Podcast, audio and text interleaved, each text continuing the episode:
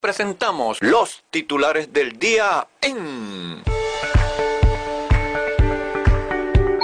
Yahshua es el Señor en... Acera Ciudadana con Luis Gutiérrez.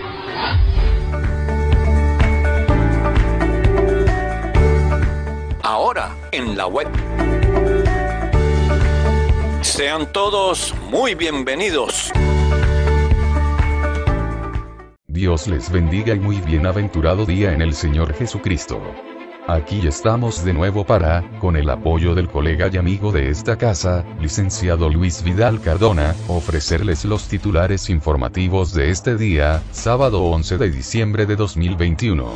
Comenzamos y, la palabra sagrada de hoy, nos dice. Evangelio de Marcos, capítulo 14, versículos 1 al 9. Dos días después era la Pascua, y la fiesta de los panes sin levadura.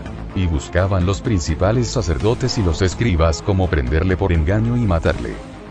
Y decían, no durante la fiesta para que no se haga alboroto del pueblo.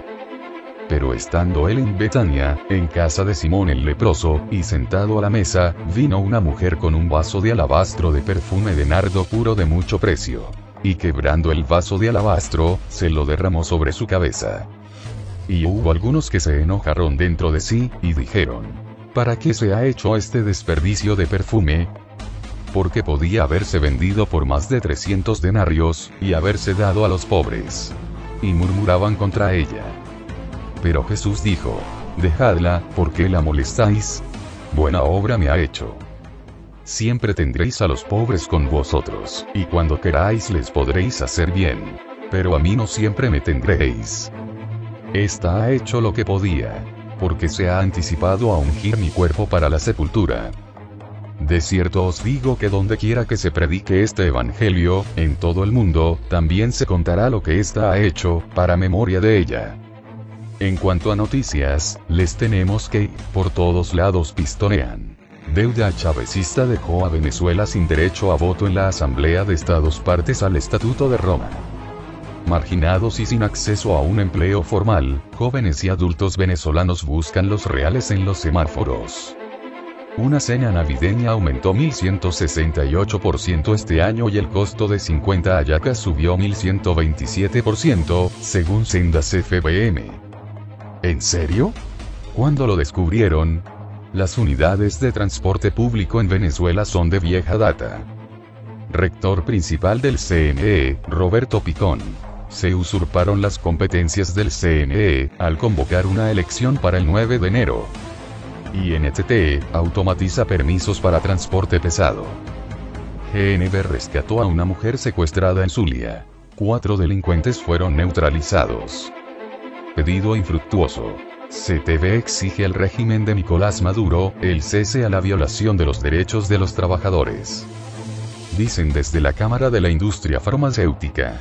Abastecimiento de medicinas en el país es de 96% y la industria crecerá alrededor de 16%.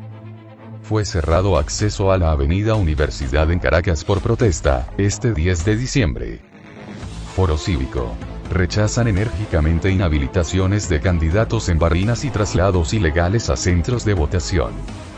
Embajada de Venezuela en Colombia comenzó a entregar certificación de documentos universitarios.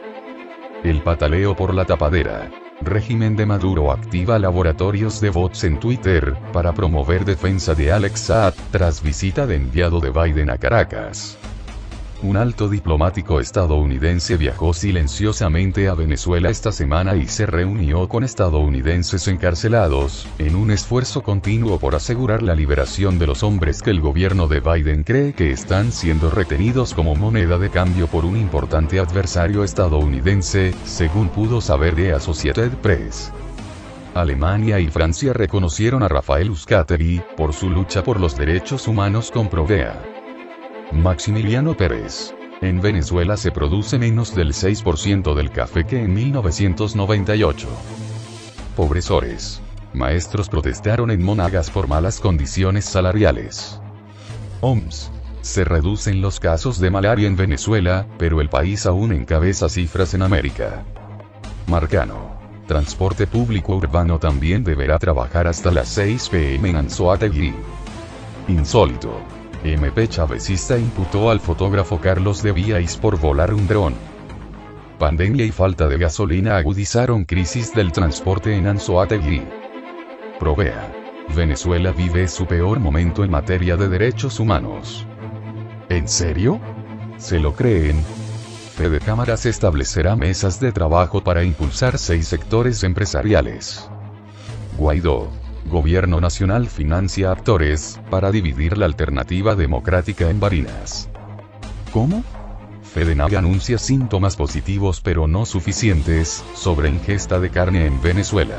Sin embargo, analistas señalan que la recuperación, entre comillas, del consumo, solo la está experimentando una pequeña parte de la población.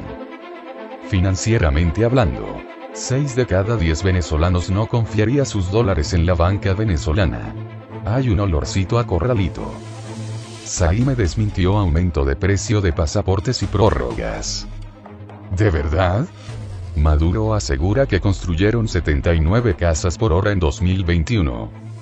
Iván Simonovic envía mensaje contra Luisa Ortega Díaz, a quien acusa de ser cómplice del régimen de Maduro. Senado de Francia reafirma respaldo a Guaidó, y apoya la reanudación de las negociaciones en México, para lograr elecciones libres en Venezuela. El alegado presidente encargado, apoyado por decenas de países, convocó a una segunda cumbre de líderes democráticos, para crear coalición internacional contra dictaduras y autoritarismos. Terrorista guerrillero alias El Paisa, disponía de tres campamentos en Venezuela, asegura director de la Policía de Colombia. Tenemos armas. El inamovible ministro de la Defensa, Vladimir Padrino López, lanzó amenaza a los rivales del régimen chavecista. ¿En serio? Abogados de Saab insisten en que es diplomático. Delcy Rodríguez. El gobierno de Venezuela ratifica ante el pueblo y la comunidad internacional, su total disposición de honrar los compromisos asumidos con los tenedores de títulos de PDVSA y la electricidad de Caracas. Por otro lado, la vicepresidente ejecutiva de la República, presentó la Ley de Presupuesto de la Nación para 2022, la cual será de 62 billones de bolívares, eso sin mencionar cálculos de inflación, Producto Interno Bruto y crudo. PDVSA toma medidas desesperadas para aumentar producción petrolera, según Bloomberg. Expediente virus chino de Wuhan 2019 en Venezuela. Régimen confirmó 511 nuevos contagios por coronavirus y 6 fallecidos. El desplome del gigante inmobiliario chino. Presidente de Evergrande vende 277,8 millones de acciones y su participación cae al 59,8%. Inflación interanual en Estados Unidos llega a 6,8%, la cifra más alta desde 1982 mientras que en el estado Sucre gozan de excelente salud. Desmantelada una sucursal del tren de Aragua en Ecuador. Fidel Madroñero, el de la zurda conducta en BTV, le zampó terrible bofetón al gerente de una panadería. Aseguró que fue en defensa de su hijo. El Tribunal Constitucional de Colombia exonera del servicio militar obligatorio a comunidades negras. Biden critica plan de la transnacional Kellogg de despedir a más de mil empleados en huelga. ¿Cuándo se daría cuenta? Tan incautos son. Pablo Casado plantea alianza por la libertad contra los populismos. Las dictaduras de Cuba, Venezuela y Nicaragua, desestabilizan mediante revueltas sociales a gobiernos democráticamente elegidos.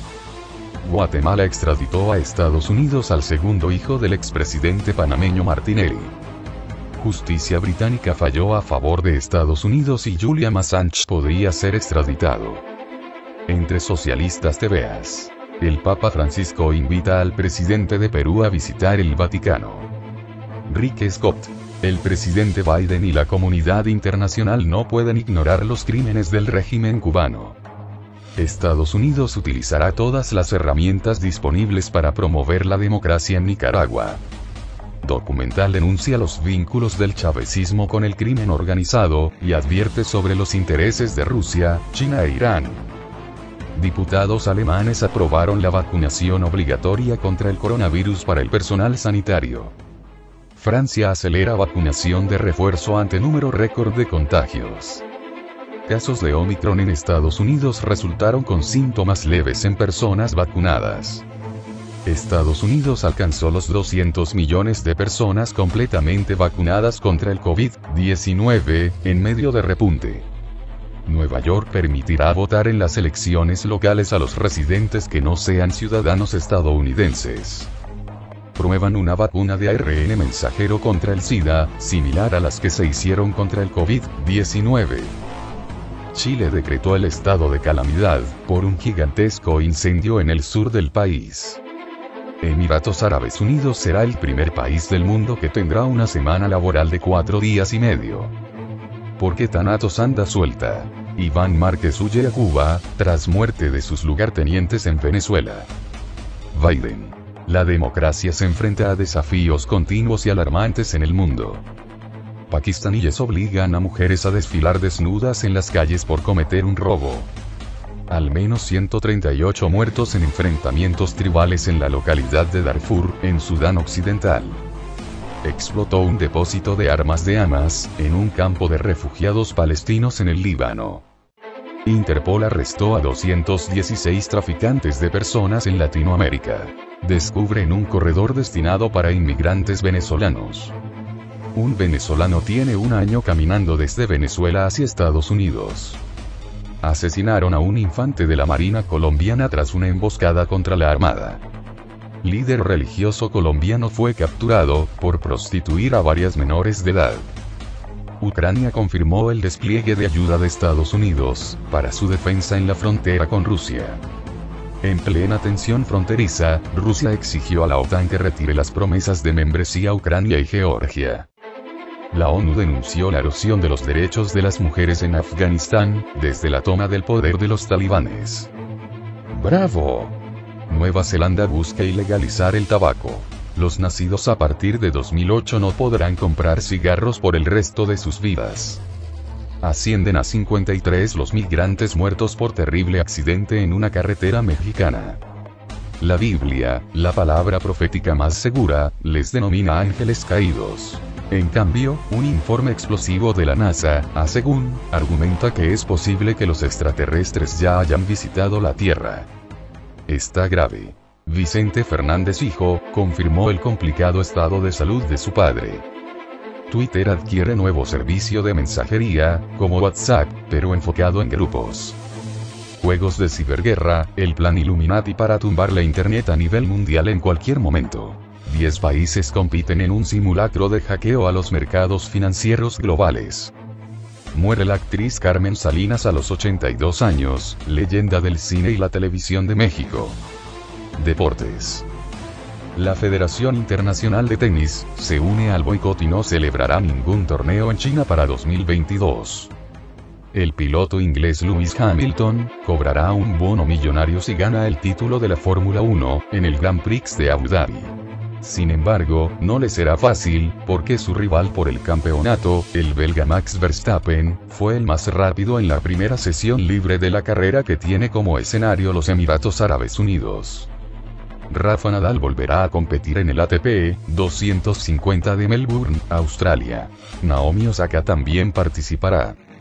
El noruego Magnus Carlsen, maestro internacional, retuvo su corona de campeón mundial de ajedrez. Béisbol profesional, sus resultados de ayer viernes.